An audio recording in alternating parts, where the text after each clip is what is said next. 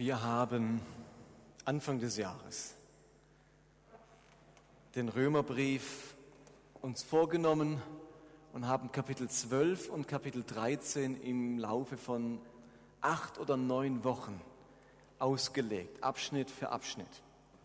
Und das Feedback darauf war sehr positiv. Leute haben es genossen, so richtig die Bibel durchzuarbeiten. Wir wechseln immer wieder ab zwischen Themenpredigten und Bibeltexten, die wir auslegen. Und in den nächsten vier Wochen geht es nochmal um den Römerbrief. Und ich habe mich sehr auf diese drei Predigten gefreut. Sie sind anspruchsvoll. Ich habe alle schon geschrieben. Und ihr müsst gut aufpassen, zum einen. Zum anderen geht es nicht nur um Römer 14, es geht um fundamentale Themen unseres Glaubens und, und eine Entwicklung, die wir als Christen und auch als Gemeinde vollziehen. Also insofern ist es ein wichtiges Thema, was kommt. Ähm, und bevor wir losstarten, habe ich eine Aufgabe für euch. Zum Teil kennt ihr euch schon untereinander, zum Teil kennt ihr euch nicht. Die Idee wäre, dass ihr zu zweit, maximal zu dritt, kurz eine Frage besprecht. Stellt euch folgende Situation vor.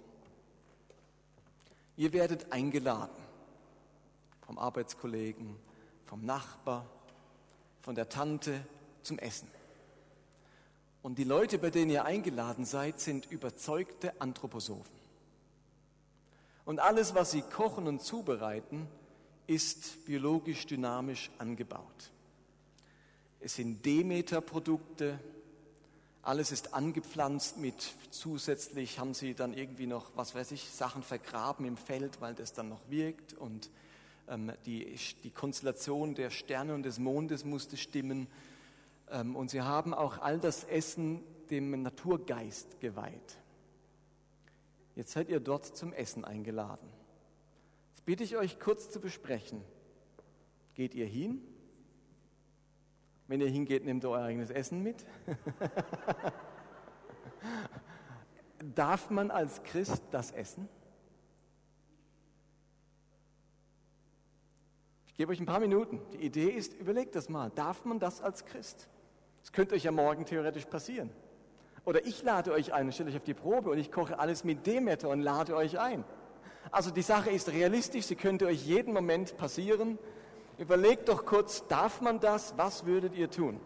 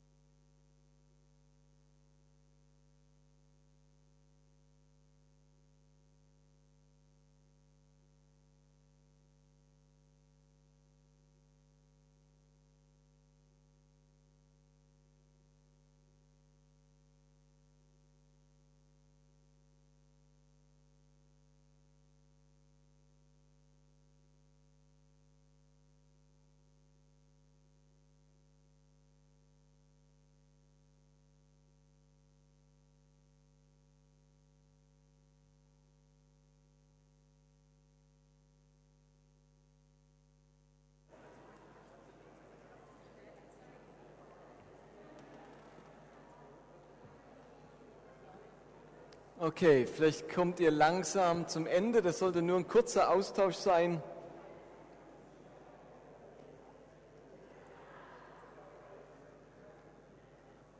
Einigen sehe ich an, dass sie bereits Hunger haben.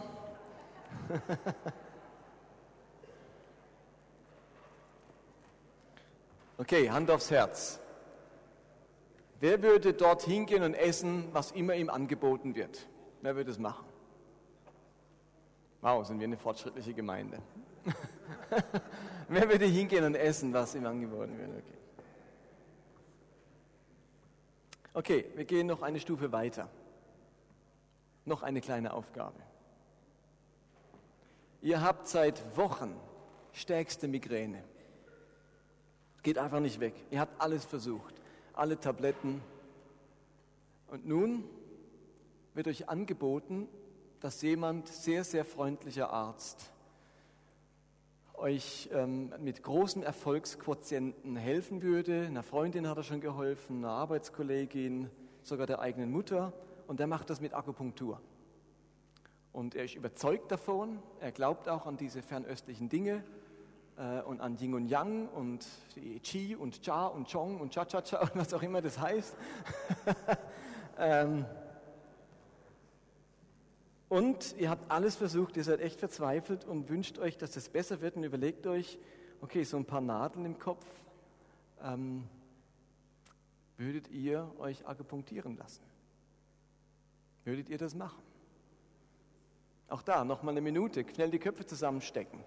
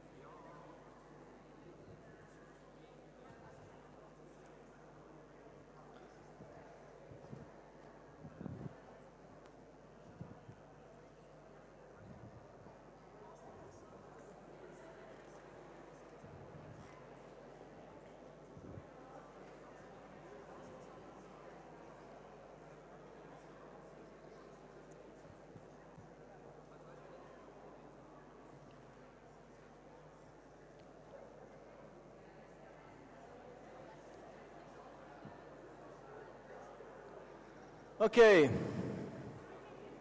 noch nicht fertig. Oh, da gibt es scheinbar fundamentale Diskussionen.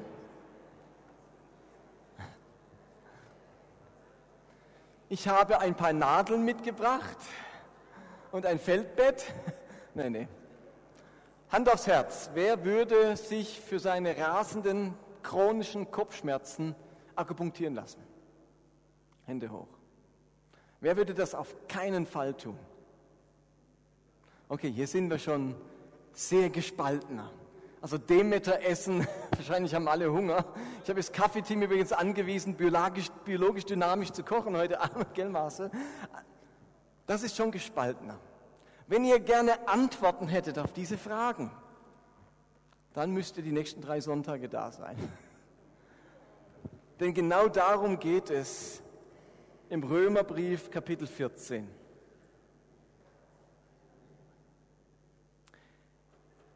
Der heutige Text aus dem Römerbrief, der behandelt genau solche Fragen. Was darf man als Christen? Vielleicht erinnert ihr euch, auf der einen Seite ist der Römerbrief ungeheuer praktisch, geht ganz praktischen Fragen nach und auf der anderen Seite behandelt der Römerbrief grundsätzliche theologische Probleme. Die ersten elf Kapitel behandeln solche grundsätzlichen theologischen Fragen, große Fragen, die die ganze Kirchengeschichte die Reformation und vieles andere mitgeprägt haben, der Römerbrief. Ab Kapitel 12 behandelt Paulus ganz praktische Fragen des Christseins. Es geht um Fragen des gemeinschaften Lebens innerhalb und außerhalb der Kirche. Und eines der großen Themen, das den Christen damals, den Christen in der Kirchengeschichte und den Christen bis heute ganz stark nachgeht und sie beschäftigt, unter den Nägeln brennt, ist die Frage, was darf man eigentlich als Christ? Ist dies oder jenes erlaubt? Kann man das als Christ machen? Ist dies oder jenes Sünde, wenn man das macht? Und ich gehe davon aus, dass euch dieses Thema genauso interessiert wie die Christen damals. Immer wieder in eurem christlichen Alltag stellt ihr euch doch laut oder leise die Frage, ob man dies oder jenes darf. Ich mache euch noch ein paar Beispiele, müssen wir nicht diskutieren, aber einfach, um euch ein bisschen anzuregen. Darf man sich teuren Schmuck kaufen als Christ oder muss man das Geld den Armen geben? Muss man am Sonntag wirklich total ausruhen oder darf man auch Kleinigkeiten erledigen? Darf man als Christ rauchen? Und heute würden die meisten sogar fragen, darf man als Christ kiffen? Muss ich als Christ immer die Wahrheit sagen oder sind Notlügen erlaubt? Darf ich innerhalb meiner Ehe meine sexuellen Fantasien ausleben oder gibt es da Grenzen in der partnerschaftlichen Sexualität? Oder eben, darf ich Produkte benutzen, die biologisch dynamisch angebaut wurden und bei bestimmten astrologischen Konstellationen gepflanzt werden? Muss ich alle Gebote des Alten Testaments einhalten oder nur die des Neuen Testaments oder welche überhaupt? Ich nehme an, das interessiert euch auch irgendwie. Ihr habt eure eigenen Fragen, die ihr mit euch rumschleppt, oder?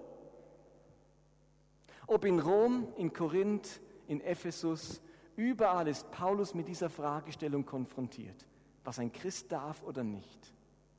Nur die Themen haben sich im Laufe der Zeit verändert. Aber Christen hat das schon immer interessiert, ich möchte Jesus nachfolgen, was ist jetzt richtig? Und die Bibel wäre ja kilometerlang dick, wenn sie für jeden Fall, der auftaucht, eine Antwort hätte. Habt sie ja nicht. Könnt ihr nur auf diesen tausend Seiten ein paar Dinge konkret ansprechen und den Rest eben nicht. Ich möchte euch den ersten Teil des Textes aus Römer 14 vorlesen. Und dann werdet ihr schnell merken, was die große Frage bei den Römern war. Es heißt also in Römer 14, ab Vers 1, nehmt euch, nehmt auch den ohne Vorbehalte an, dessen Glaube noch schwach ist. Verwirrt ihn nicht noch dadurch, dass er über unterschiedliche Ansichten streitet. So essen die einen guten Gewissens alles. So essen die einen guten Gewissens alles, während andere meinen, kein Fleisch essen zu dürfen. Okay, verstanden, was es dort geht? Niemand sollte deswegen auf die verächtlich herabschauen, die bestimmte Speisen meiden. Diese wiederum dürfen niemanden verurteilen, weil er das Fleisch der Opfertiere ist, Götzenopfertiere. Denn Gott hat den einen wie den anderen in seine Gemeinschaft aufgenommen. Du bist nicht der Herr deines Mitmenschen. Mit welchem Recht willst du ihn also verurteilen? Ob er im Glauben standfest bleibt oder ob er fällt, ist eine Sache zwischen ihm und Gott, seinem Herrn. Und er wird ihn im Glauben festhalten, denn der Herr hält ihn. Mal die, die fünf wichtigsten, vier wichtigsten Verse, im restlichen Kapitel wird das weiter ausgeführt.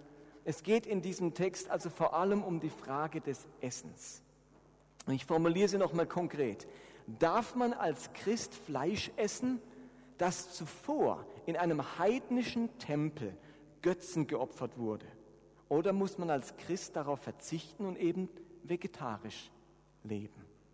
Ist euch die Problematik klar? Jetzt sagt ihr vielleicht, ja Martin, das ist doch ein altmodisches Ding, das hat doch, wo gibt es denn bei uns Götzenopferfleisch? Aber steht ihr, die konnten jetzt nicht ein modernes Problem bringen von, darf man Demeter-Produkte essen? Das ist halt jetzt das Beispiel von damals. Was wir tun müssen, ist uns überlegen, was sagt uns die Bibel bezüglich dieses Beispiels und übertragen das dann auf unsere eigenen Probleme. Aber die Bibel könnte jetzt nicht alle Probleme, die es geben könnte, hier auflisten. Das wäre ja ohne Ende. Versteht ihr? Sie muss es in irgendetwas exemplarisch durchspielen, damit wir dann eine Art Handreichung haben, wie wir das mit anderen Problemen handhaben können. Verstanden? Hallo? Ich muss heute ein paar Mal fragen, ob ihr noch da seid. Noch da, okay. Zur damaligen Zeit gab es nicht in unserem Sinne Metzgereien. Ein Großteil des Fleisches, das man bekommen hat, wurde zuvor in heidnischen Götzen, Göttertempeln, dort geopfert, als Beschwichtigung, als Anbetung, was auch immer dieses entsprechenden Gottes. Großteil des Fleisches. Es mag auch Fleisch gegeben haben, das man anders bekommen hat, aber äh, das vielleicht von Juden geschlachtet wurde oder so, aber wenn man irgendwo in Ephesus und Rom lebte, dann war der Großteil des Fleisches Götzen geopfert, Götzen geweiht, für sie bestimmt, in der Anbetung ihnen dargebracht. Und dann hat man es nicht unbedingt verbrannt, sondern hat es einfach ihnen geweiht und dann selbst gegessen. Darf man das also essen? Oder muss man als Christ darauf verzichten und vegetarisch leben? Die Meinungen darüber waren in der ersten Gemeinde sehr unterschiedlich. Da gab es diejenigen, die das ganz ablehnten und andere, die sich problemlos diese Freiheit des Fleischessens erlaubten. Und es scheint darüber, über diese Frage in Rom Streit und Verwirrung gegeben zu haben. Und darum sagt Paulus in Vers 1, nehmt auch den ohne Vorbehalte an, dessen Glaube noch schwach ist, verwirrt ihn nicht noch dadurch, dass er über unterschiedliche Ansichten streitet. Ihr Lieben, wir sind in guter Gesellschaft, schon dort hat man über solche Dinge gestritten. Man hat sich auseinandergesetzt, Dinge waren nicht einfach so klar. Es gab so Unterschiede, dass man gestritten hat. Die unterschiedlichen Parteien und Positionen, die beschreibt Paulus folgendermaßen. Wir sagen es nochmal, Vers 2. So essen die einen guten Gewissens alles, während die anderen kein Fleisch essen dürfen. Wenn wir uns das ganz wörtlich anschauen aus dem Griechischen, heißt es wörtlich, einer glaubt, er dürfe alles essen, der Schwache aber isst Gemüse. Okay? Bereits in diesem zweiten Vers nimmt Paulus eine gewisse Beurteilung dieser gesamten Problematik vorweg. Es ist also eine Frage der Glaubensstärke, des Gewissens. Wer noch jung, noch schwach im Glauben ist, wessen Gewissen schwach ist, weil es noch deutlich von den alten Werten des Heidentums geprägt ist, der soll lieber nur Gemüse essen. Wer jedoch ein starkes Gewissen hat, wessen Glaube fest geworden ist, der kann es sich tatsächlich erlauben, Götzenopferfleisch zu essen, sagt Paulus. Und Paulus nimmt dann im nächsten Vers, Vers 3, ebenfalls vorweg, wie sich die beiden Parteien ähm, verhalten sollen. Er sagt also, wer nun meint, er dürfe alles essen, der soll nicht auf den herabsehen, der nicht alles isst sagen, ach komm, du bist so schwach im Glauben, schon lächerlich, was du für ein Theater machst wegen so ein bisschen Fleisch. Hey, das ist nachher wieder in der Toilette, was machst du denn so ein Theater wegen dem Fleisch? Und gleichzeitig heißt es, und wer bestimmte Speisen meidet, soll den nicht verurteilen, der alles isst, denn Gott hat ihn angenommen. Also genauso darf der, wo sagt, ich esse kein Fleisch, zu dem sagen, Gott bist du unheilig. Wenn du Jesus wirklich dienen wolltest, dann willst du nicht so Zeug essen. Guck mal mich an, wie ich verzichte, wie ich dem Herrn wohlgefallen will. Und ich esse nur Gemüse. Und das schmeckt ganz schön gut, kann ich dir sagen. Du musst nicht immer Fleisch essen. Da gab es zwei Positionen und die haben sich gegenseitig verurteilt oder verachtet. Und Paulus sagt, hört auf damit. Der Starke soll den Schwachen nicht verachten, weil er diese Freiheit nicht besitzt. Und der Schwache soll den Starken nicht verurteilen, weil er etwas tut, das er selbst nicht niemals tun könnte oder mindestens noch nicht tun könnte. Paulus hütet sich also davor, eine grundsätzliche Regel einzuführen oder eindeutig darüber Auskunft zu geben, was nun gilt. Und viele würden das vielleicht erwarten. Er schildert diesen Konflikt und dann denkt man sich so, und jetzt kommt der Paulus und spricht ein Machtwort und sagt, Leute, jetzt möchte ich euch mal was sagen in Zukunft wird in Rom nur noch Gemüse gegessen. Das kann doch nicht sein, dass ihr Götzenopferfleisch esst. Habt ihr es nicht gecheckt, wem ihr gehört, wessen Geisteskinder ihr seid? Jetzt geht es aber andersrum in Rom. Jetzt gibt es nur noch Gemüse. Und weh, ich komme nicht, entdecke ein Stückchen Fleisch. Wäre doch schön, er hätte das irgendwie ein für alle Mal geklärt. Vielleicht noch mit dem Hinweis übrigens, das Strengere ist immer das Biblischere. Oder das, was mich so richtig viel kostet, ist immer das Bessere. Wäre doch nett gewesen, wüssten wir, wo wir dran sind. Machte aber nicht. Lasst uns diesen ganzen Konflikt ein wenig genauer anschauen und einen kleinen Sprung machen in den Korintherbrief. Denn im Korintherbrief setzt sich Paulus eher theologisch mit dieser Frage des Götzenopferfleisches auseinander, okay? Im Römerbrief macht er das sehr praktisch, im Korintherbrief gleiche Problematik, die Korinther hatten die gleichen Fragen, aber er macht es etwas theologischer. Seid ihr noch da? Okay. Korintherbrief, Kapitel 8, ab Vers 1. Ich lese ausschnittsweise aus diesem Kapitel etwas über das Götzenopferfleisch. Es ist sehr interessant, was er schreibt. Er schreibt also die, an die Korinther, nun wolltet ihr wissen, ob wir das Opferfleisch essen dürfen, das den Göttern geweiht wurde. Dürfen wir also Opferfleisch essen oder nicht? Wir wissen doch alle, dass man so etwas nicht tut. Nee, heißt nicht. Wir wissen doch alle, dass es außer dem einen Gott gar keine anderen Götter gibt. Und wenn auch sogenannte Götter im Himmel oder auf der Erde leben, und es gibt ja tatsächlich viele Mächte und Gewalten, so haben wir doch nur einen Gott, den Vater, der alles erschaffen hat. Einige Christen haben das aber noch nicht erkannt. Bisher waren sie davon überzeugt, dass es wirklich Götter gibt. Wenn sie nun vom Opferfleisch essen, fürchten sie, damit die Götter anzuerkennen und bekommen ein schlechtes Gewissen. Jetzt kommt ein Hammervers. Was wir essen, entscheidet nicht darüber, wie wir vor Gott dastehen. Vor ihm sind wir weder besser noch schlechter, ob wir nun das Fleisch essen oder nicht. Hallo? Muss man gar nicht viel dazu sagen. Versteht man gut den Text, oder? Also Paulus argumentiert zunächst theologisch. Das Fleisch, das heidnischen Göttern geopfert wurde, ganz nüchtern betrachtet, ähm, gibt es ja gar keine Götter, weil Christen davon überzeugt sind, dass es außer Gott keinen anderen Gott, keine anderen Götter gibt. Und deswegen kann man es eigentlich gar keinen Göttern opfern. Insofern kann man auch nicht dem Zeus oder Apollo oder der Aphrodite etwas opfern. Die Welt der Heiden war bis anhin aber gefüllt mit den unterschiedlichsten Götterfiguren. Und Paulus drängt nun darauf, dass auch die Heiden, die jetzt Christen geworden sind, durchdringen zu einem reinen Monotheismus, also einem reinen Eingottglauben und erkennen, dass es nur einen Gott gibt, den Vater, und nur einen Herrn Jesus Christus. Und deswegen schreibt er eben nochmal Vers 7, einige Christen haben das noch nicht erkannt, bisher waren sie davon überzeugt, dass es wirklich Götter gibt. Wenn sie nun von dem Opferfleisch essen, fürchten sie, damit die Götter anzuerkennen und bekommen ein schlechtes Gewissen.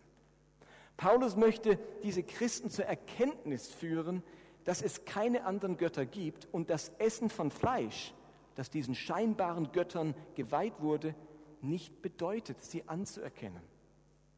Und dann macht er eben diese bemerkenswerte Aussage, die müsst ihr euch auf der Zunge zergehen lassen.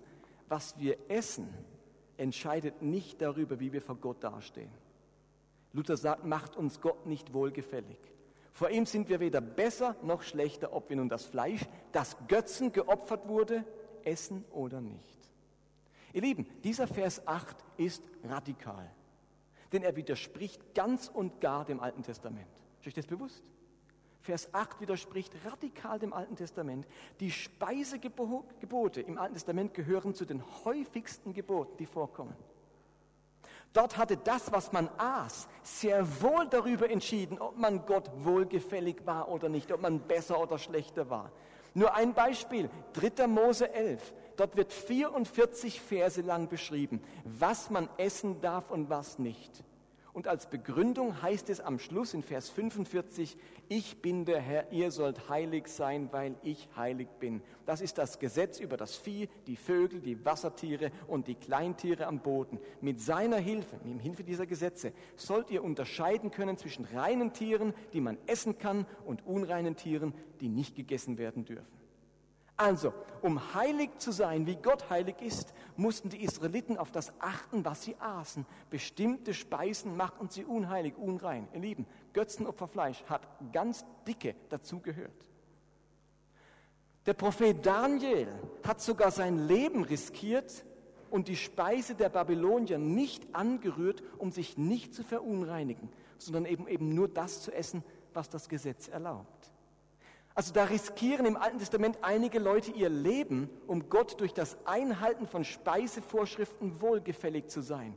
Und Paulus sagt plötzlich in 1. Korinther 8, Vers 8, was wir essen entscheidet nicht darüber, wie wir vor Gott dastehen. Das ist eine erstaunliche Veränderung biblischer Moral. Bisher war für die Juden die entscheidende Frage ihrer Frömmigkeit, was esse ich? Sagt alle mal was. Was esse ich, okay? Das war die große Frage. Oh, das hat nur, das hat gespaltene Hufe. Mist, kann ich nicht essen. Oh, das hat irgendwie Fische durfte man essen, aber sobald, also zum Beispiel Garnelen durfte man nicht essen oder Hummer. Also ganz viele Regeln. Die Frage war, was darf man essen? Paulus lenkt die Christen nun auf eine andere, viel wichtigere Frage, nämlich mit welcher Haltung esse ich? Okay? Nicht mehr was esse ich, sondern mit welcher Haltung.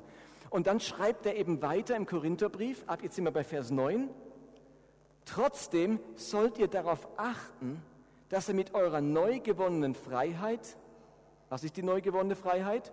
Ich kann essen, was ich will. Herr mit dem Hummer. Dass ich mit meiner neu gewonnenen Freiheit dem nicht schade, dessen Glaube noch schwach ist.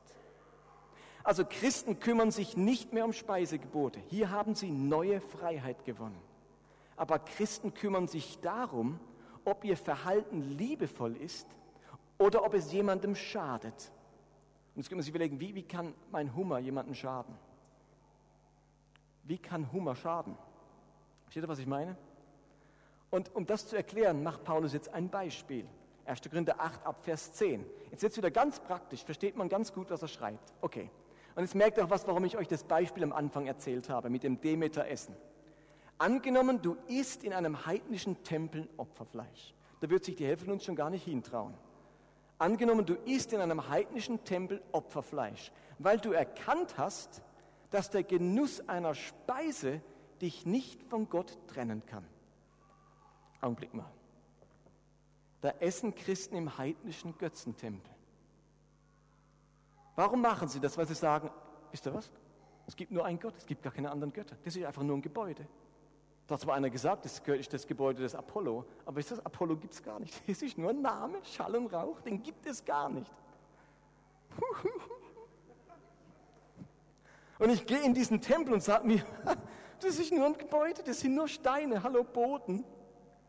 Das ist, Apollo gibt es nicht, das weiß ich. Es gibt einen Gott im Himmel und wehe, ich glaube das nicht und denke, es gibt noch einen anderen. Der Großteil der Christen würde erstmal durchgehen mit Pauken und Trompeten, worshipen, die Wände salben, Dämonen austreiben. Das machen die alles nicht. Der sagt sich, Augenblick, es gibt gar keinen Apollo. Es gibt nur einen Gott im Himmel. Ich gehe in die Öpfen, da schmeckt es gut im Tempel, im Apollo-Tempel. Die haben es super gewürzt da. Der Koch, also nicht der Koch, der, der Priester, der hat es draußen. Der hat es draußen. der geht einfach dahin. Wenn nun dein, ah, jetzt kommt's aber, wenn nun dein Bruder, dessen Glaube noch schwach ist, dich dabei sieht, ist jetzt der Christ, der sagt sich, oh, ich bin jetzt 30 Jahre mit Apollo aufgewachsen. Die, jeden Abend habe ich zu dem gebetet, ich bin nicht ganz so schnell, Apollo spielt noch eine Rolle irgendwie, das ist, ich bin dann noch nicht, dass ich sage, Apollo, dann trifft mich vielleicht der Apollo-Blitz, ich bin noch nicht so weit, wenn, das ist Götzen, das gehört dem Apollo, du kannst nicht einfach das Fleisch essen, das, das kannst du nicht bringen. Also den hat es eben auch gegeben. Wenn nun dein Bruder, dessen Glaube noch schwach ist, dich dabei sieht, wird er dann nicht ermutigt, es dir nachzumachen, obwohl er dabei gegen sein Gewissen handelt. Und so würde an deiner durchaus richtigen Erkenntnis deinem Glauben schwacher Bruder zugrunde gehen, für den durch Christus gestorben ist. Wenn ihr euch, wenn ihr euch euren Brüdern gegenüber so verhaltet und ihr Gewissen verletzt, so versündigt ihr euch an Christus. Darum, wenn ich befürchten muss, dass mein Bruder zur Sünde verführt wird, weil ich bedenkenlos Opferfleisch esse, dann will ich lieber mein Leben lang überhaupt kein Fleisch mehr essen, als ihm das anzutun. Verstanden? Paulus kann also deutlich machen, dass die Frage nicht ist, ob man Opferfleisch essen darf oder nicht ob mich das irgendwie belasten könnte oder so. Ist einfach Fleisch, hallo. Im Kolosserbrief sagt er, es geht vorne rein und hinten raus, preis den Herrn. Ich schreibe da wirklich so, es geht den natürlichen Gang, wird ausgeschieden, sagt Gott Dank dafür. Im Kolosserbrief schreibt er das so. Die Frage ist nicht, darf ich Fleisch essen oder nicht? Die Frage ist vielmehr, ob ich einen anderen durch meine Freiheit in Verlegenheit bringe oder zu etwas animiere, wozu er selbst eben noch keine Freiheit hat oder Gewissensbisse spürt. Nicht Götzenopferfleisch macht mich unrein. Jesus sagt nicht, was in den Menschen hineingeht, macht ihn unrein, sondern liebloses und rücksichtloses Verhalten meinen Geschwistern gegenüber macht mich unrein. Jesus sagt nicht, was reingeht, macht unrein Speise. Übrigens sagt Jesus, damit erklärt er alle Speisen für rein. Paulus ist gar nicht der Erste, der das sagt. Jesus hat das gesagt.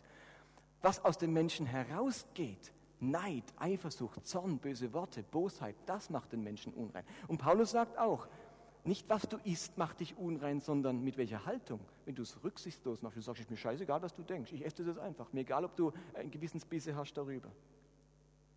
Und hier sind wir bei zwei Schlüsselworten neutestamentlicher Ethik angekommen. Liebevoll und rücksichtsvoll. Ihr Lieben, neutestamentliche Ethik stellt die Frage, ist meine Freiheit, ist mein Verhalten anderen Menschen gegenüber liebevoll und rücksichtsvoll. So, seid ihr bisher mitgekommen? Wie viel Uhr haben wir jetzt? Hui. Wenn wir uns also die Frage stellen, was man als Christ darf und was nicht, dann ist das eine moralische Fragestellung, okay? Die Frage, darf ich das oder darf ich das nicht, ist eine moralische Fragestellung. Was ist moralisch und was ist unmoralisch? Ich führe einmal einen neuen Begriff ein, okay? Moral.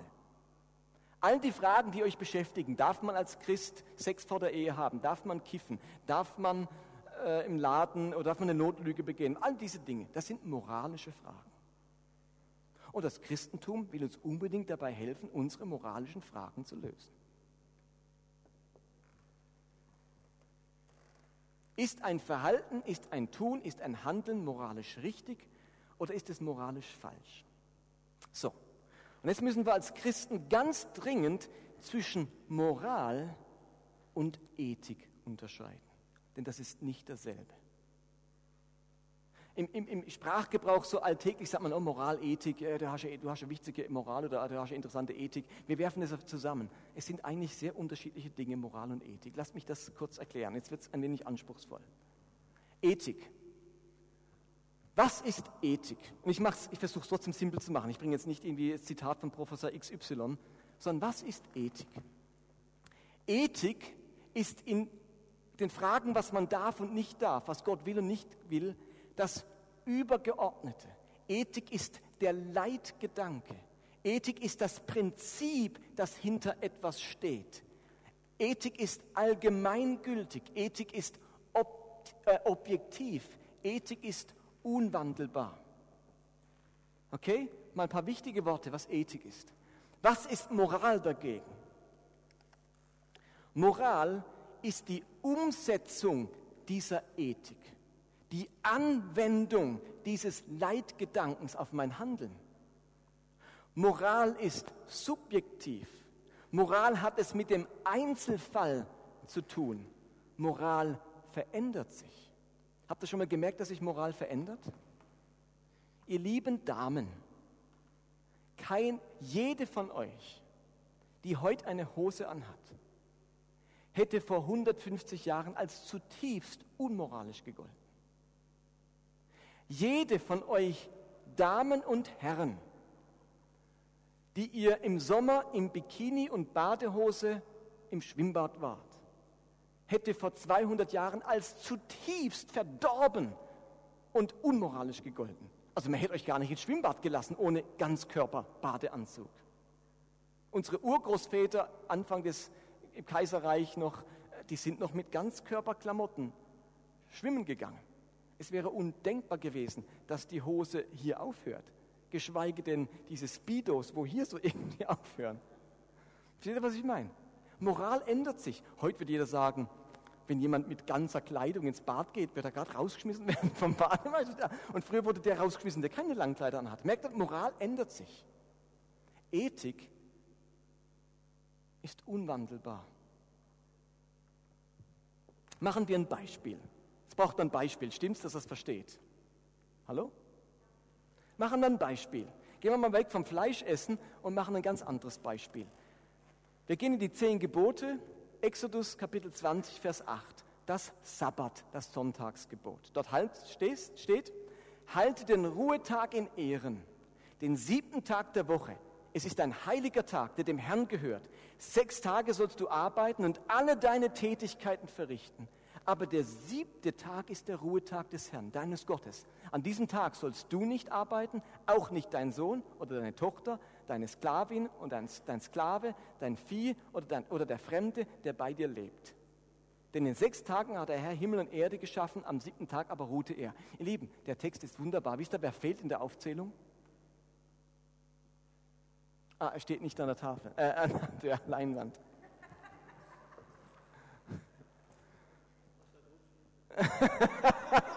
Hat jemand Kreide?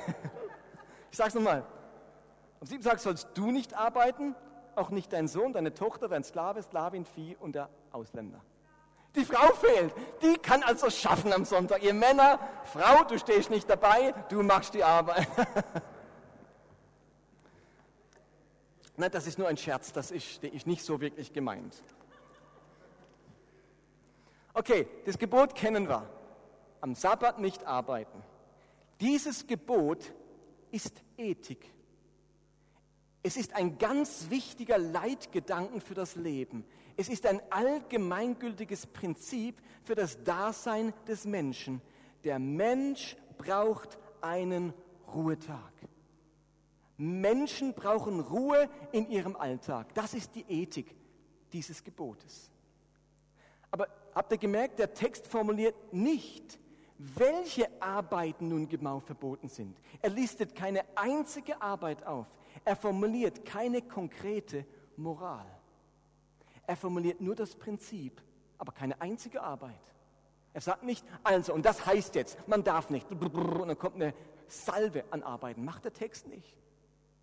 Er schildert nur das Prinzip, den Leitgedanken, aber keine einzige konkrete Anweisung. Ist jetzt jede Tätigkeit verboten? Ist es schon gearbeitet, wenn man morgens aufsteht?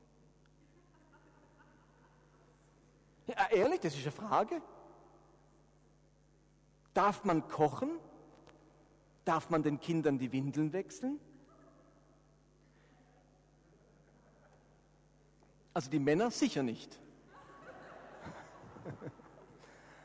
Die Rabbiner haben nun aus diesem ethischen Prinzip des Ruhens moralische Anweisungen gemacht. Die Rabbiner listen im Talmud 1521 Einzeltätigkeiten auf, die nun verboten sind, obwohl der Text der zehn Gebote keine einzige schildert. Zehn Gebote schildert keine einzige, die Rabbiner schildern im Talmud 1521. Und natürlich geht es dem Text der zehn Gebote um Einzeltätigkeiten. Man soll ja nicht nur theoretisch ruhen, aber die Entscheidung, welche Tätigkeit gemeint ist, überlässt der Text zunächst einmal jedem selbst. Die zehn Gebote formulieren nur das Prinzip, nur die Ethik. Verstanden bisher?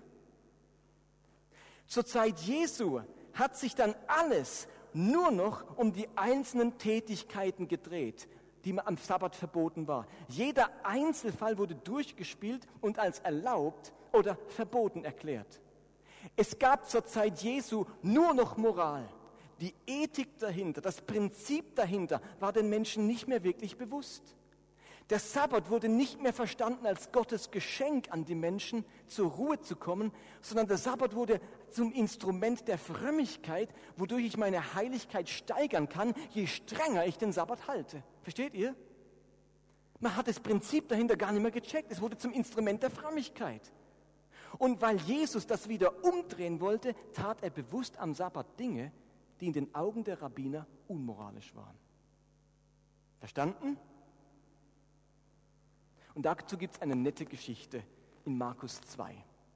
Da heißt es nämlich, an einem Sabbat ging Jesus durch die Felder. Seine Jünger fingen unterwegs an, die Ähren abzureißen und die Körner zu essen. Uh, das war am Sabbat natürlich verboten, das war unmoralisch, denn eines der 1521 Gebote sagte, man darf am Sabbat keine Ähren ausreißen. War verboten. Verboten heißt nicht nur verboten, es war unmoralisch. Das macht ein Jude nicht. Die Jünger Jesu machen das aber. Vielleicht haben sie gedacht, jetzt ich gespannt, was Jesus sagt. Und Jesus sagt, hörst du gleich auf. Macht er nicht. Die Pharisäer sagten zu Jesus, da, sieh dir nur an, was sie tun. Das ist nach dem Gesetz am Sabbat verboten. Jesus antwortete ihnen, habt ihr nie gelesen, was David tat, als er und seine Männer hungrig waren und etwas zu essen brauchten? Er ging in das Haus Gottes und aß von den geweihten Broten damals, als Abjata oberster Priester war. Nach dem Gesetz dürfen doch nur die Priester dieses Brot essen. Und trotzdem aß David davon und gab es auch seinen Begleitern. Dickes Ding, was Jesus da macht. Er zeigt, dass David dem Gesetz ungehorsam war. Und es war kein Problem. Es war wirklich so. Im Alten Testament steht in der fünf Bücher Mose, der Torah, dass auf gar keinen Fall einer, der nicht Priester ist, das Brot essen darf, sonst wird er ausgerottet aus dem Volk. Und David macht es. Ist er ausgerottet worden? Nee, weil es scheinbar wichtiger ist zu überleben und nicht vor Hunger zu sterben, als dass man irgendwie die Heiligkeit dieser Brote bewahrt. Und Jesus fügte hinzu, und jetzt, ah, jetzt führt Jesus die ganzen Banausen hier weg von Moral und formuliert wieder die Ethik. Jetzt macht Jesus einen Satz und sagt, Leute, Die Ethik müsst ihr wieder kennen. Nämlich, Gott hat den Sabbat für den Menschen geschaffen, nicht den Menschen für den Sabbat.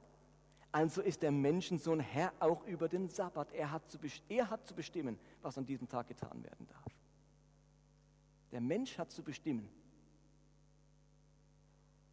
Das ist Ethik. Die Juden waren vollkommen abgerutscht in reine Moral. Und Jesus führt ihnen wieder die Ethik, das Prinzip vor Augen. Gott hat den Sabbat für den Menschen geschaffen, nicht den Menschen für den Sabbat. Nicht der Mensch soll dem Sabbat dienen, nicht der Mensch ist für den Sabbat da.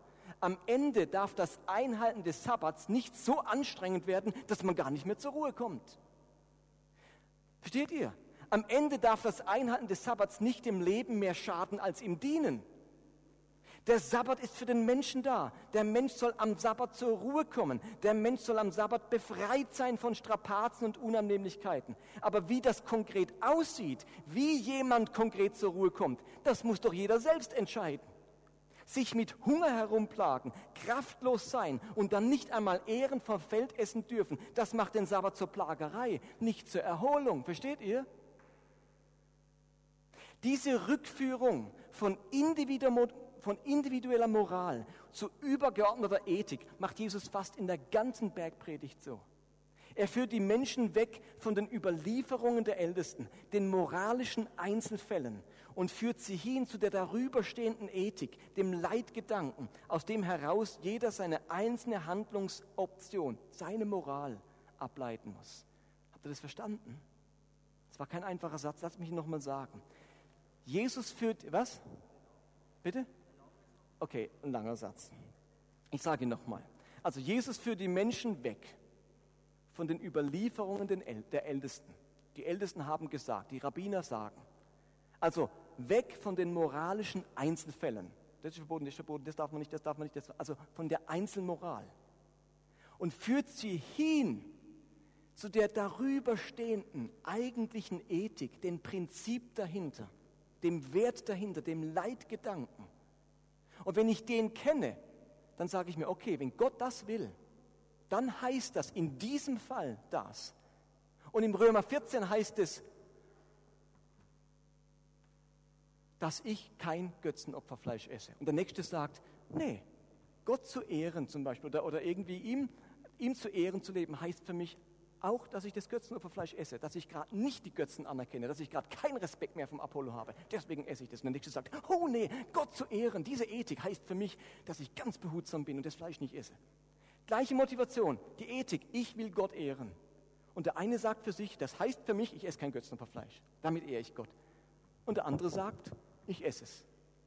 Kommen wir nächsten Sonntag dazu. Paulus sagt es in Römer 14 dann genau den Satz, der eine ehrt Gott mit dem Essen und der andere ehrt Gott mit Nichtessen. Das ist das Prinzip, ich will Gott ehren, habe ich eins vorweggenommen. Das kommt am nächsten Sonntag, was die eigentlichen Prinzipien sind, die wir kennen müssen. Okay, sind wir gerade am Ende. Genau. Habt ihr das verstanden? Gut. Das ist eine ganz wichtige Unterscheidung zwischen Ethik und Moral. Moral braucht vor allem was? Wenn ich mit Moral hantiere, müssen die Menschen vor allem was sein? Das darf man, hört damit auf. Oh, das darf man nicht. Das ist verboten. Halt, stopp, Finger weg. Das geht aber nicht. Was braucht Moral vor allem? Was für Leute? Gehorsame Leute, ganz genau. Wenn ich sage, ihr Lieben, das ist Prinzip, das ist Gott wichtig. Wie du das anwendest, das musst du entscheiden. Was braucht das vor allem? Verantwortung, ganz genau. Moral braucht vor allem Gehorsam. Ethik braucht vor allem Verantwortung. Und ihr Lieben, Christen haben die Tendenz, vor allem moralisch zu sein. Wie die Pharisäer haben sie alle Einzelfälle durchbuchstabiert und festgelegt, was richtig und falsch, biblisch und unbiblisch, gut und böse, moralisch und unmoralisch ist. Aber nur wenige Christen sind sich der dahinterstehenden liegenden Leitgedanken und Prinzipien bewusst der Ethik. Und wenn Sie dann in eine Situation kommen, für die die Kirche oder der Pfarrer oder der Seelsorger noch nicht durchbuchstabiert hat, was nun gilt, was erlaubt ist, fällt es ihnen ganz schwer herauszufinden, wie sie sich jetzt verhalten sollen. Es scheint bequemer zu sein, einfach zu gehorchen, als sich die Ethik Jesu bewusst zu machen und daraus Verantwortung für das eigene Verhalten im Hier und Jetzt zu übernehmen. Okay? Am nächsten Sonntag schauen wir uns an, wie Paulus diesen Unterschied zwischen Ethik und Moral auf das Problem des Fleischessens anwendet und was das Ganze jetzt mit unserem Leben zu tun hat. Ihr werdet die nächsten beiden Predigten erfahren, was die drei großen ethischen Prinzipien des Neuen Testaments sind. Und wenn ihr die kennt, dann müsst ihr eigentlich nicht viel, wissen, viel anderes wissen. Aber die drei Prinzipien müssen wir kennen. Und dann müssen wir mit Verantwortung in die Welt gehen und sie anwenden. Okay? Verstanden bis dahin? Alles klar? Dann nehmt doch bitte heute mit nach Hause, dass Christen nicht nur Moral brauchen. Christen sollen nicht nur gesagt bekommen, was sie tun und lassen sollen. Christen brauchen Ethik. Sie müssen die Gesinnung und die Haltung Gottes erkennen und dann für sich mit großer Verantwortung im Einzelfall entscheiden, wie sie sich verhalten wollen. Das ist biblische Verhalt Verantwortungsethik. Amen. Alright. Lasst uns eine Minute noch darüber reflektieren und dann singt die Band mit uns nochmal ein Lied. Ist das richtig?